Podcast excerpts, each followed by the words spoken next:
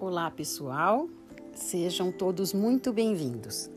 Aqui quem fala é a Rosana, que vende as rifas do vovô Antônio, e hoje vamos continuar com o 44º episódio do estudo do livro Jesus no Lar, de Francisco Cândido Xavier, pelo espírito de Neio Lúcio, numa série de 50 capítulos.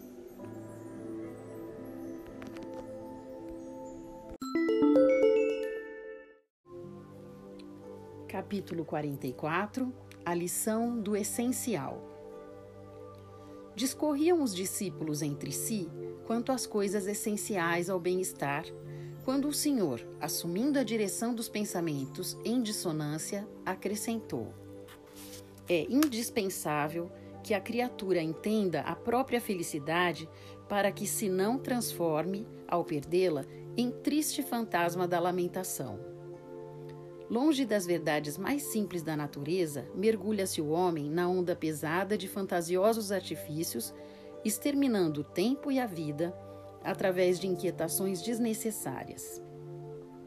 E, como quem recordava incidente adequado ao assunto, interrompeu-se por alguns instantes e retomou a palavra, comentando: Ilustre dama romana, em companhia de um filhinho de cinco anos, dirigia-se da cidade dos Césares para Esmirna, em luxuosa galera de sua pátria.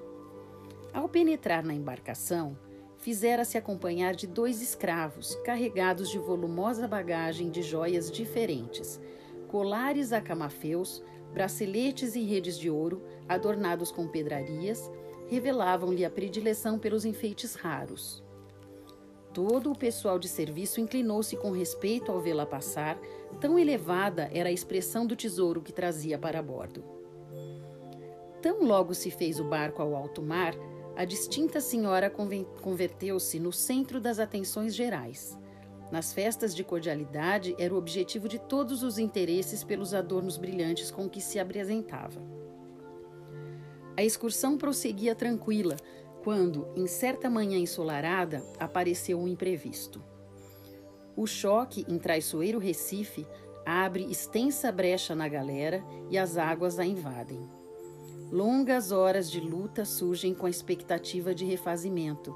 Entretanto, um abalo mais forte leva o navio à posição irremediável e alguns botes descidos são colocados à disposição dos viajantes para os trabalhos de salvamento possível. A ilustre Patrícia é chamada à pressa. O comandante calcula a chegada a Porto Próximo em dois dias de viagem arriscada, na hipótese de ventos favoráveis. A jovem matrona abraça o filhinho, esperançosa e aflita. Dentro em pouco, ela atinge o pequeno barco de socorro, sustentando a criança e pequeno pacote em que os companheiros julgaram trouxesse as joias mais valiosas. Todavia, apresentando o conteúdo aos poucos irmãos de infortúnio que seguiriam junto dela, exclamou: Meu filho é o que possuo de mais precioso, e aqui tenho o que considero de mais útil.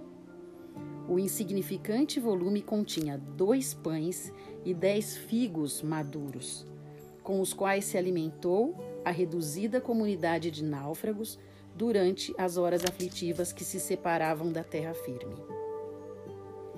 O mestre repousou por alguns segundos e acrescentou: A felicidade real não se fundamenta em riquezas transitórias, porque um dia sempre chega em que o homem é constrangido a separar-se dos bens exteriores mais queridos ao coração.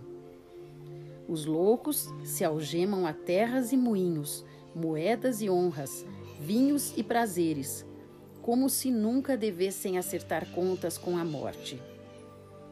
O espírito prudente, porém, não desconhece que todos os patrimônios do mundo devem ser usados para nosso enriquecimento na virtude e que as bênçãos mais simples da natureza são as bases de nossa tranquilidade essencial. Procuremos, pois, o reino de Deus e sua justiça, tomando à terra o estritamente necessário à manutenção da vida física, e todas as alegrias ser-nos-ão acrescentadas. Nessa leitura de hoje, tão linda, tão antiga e tão atual, ela nos lembra que mais importante do que as riquezas são os nossos amores, que são as nossas riquezas de coração, riquezas espirituais. Veja você que nessa pandemia a gente percebeu que nem todo o dinheiro do mundo, nem as pessoas com muito dinheiro, com muitas riquezas, com muitas posses, puderam fazer mais pela sua vida do que quem nada tinha. A doença veio e até que nos colocou todos no mesmo cesto. O que nós precisamos é ser bons de coração, ter paixão um pelo outro, pelo ser humano, ajudar, ser parceiro, principalmente nesse momento que a gente está vivendo, porque nada levaríamos senão o nosso amor, senão as pessoas que nos amam é que nos sustentam com suas orações, com seus cuidados. Então eu acho que mais do que nunca, e só o nome dessa leitura, né? A lição do essencial. Você vê, essa mulher que todo mundo esperava que fosse tão ligada às joias, às pedrarias, fosse se preocupar mais com isso, fosse levar as joias mais caras. Não, ela só pegou alimentos e o filho, antes de tudo, o filho. Esse é o nosso amor verdadeiro, essa é a nossa riqueza. Então, Vamos guardar o que é importante, vamos juntar o que é essencial. O que, que a gente pode juntar? Amores, amizades, atenção, carinho, preocupação com o outro. Isso é essencial que a gente junte. Essa é a nossa maior riqueza.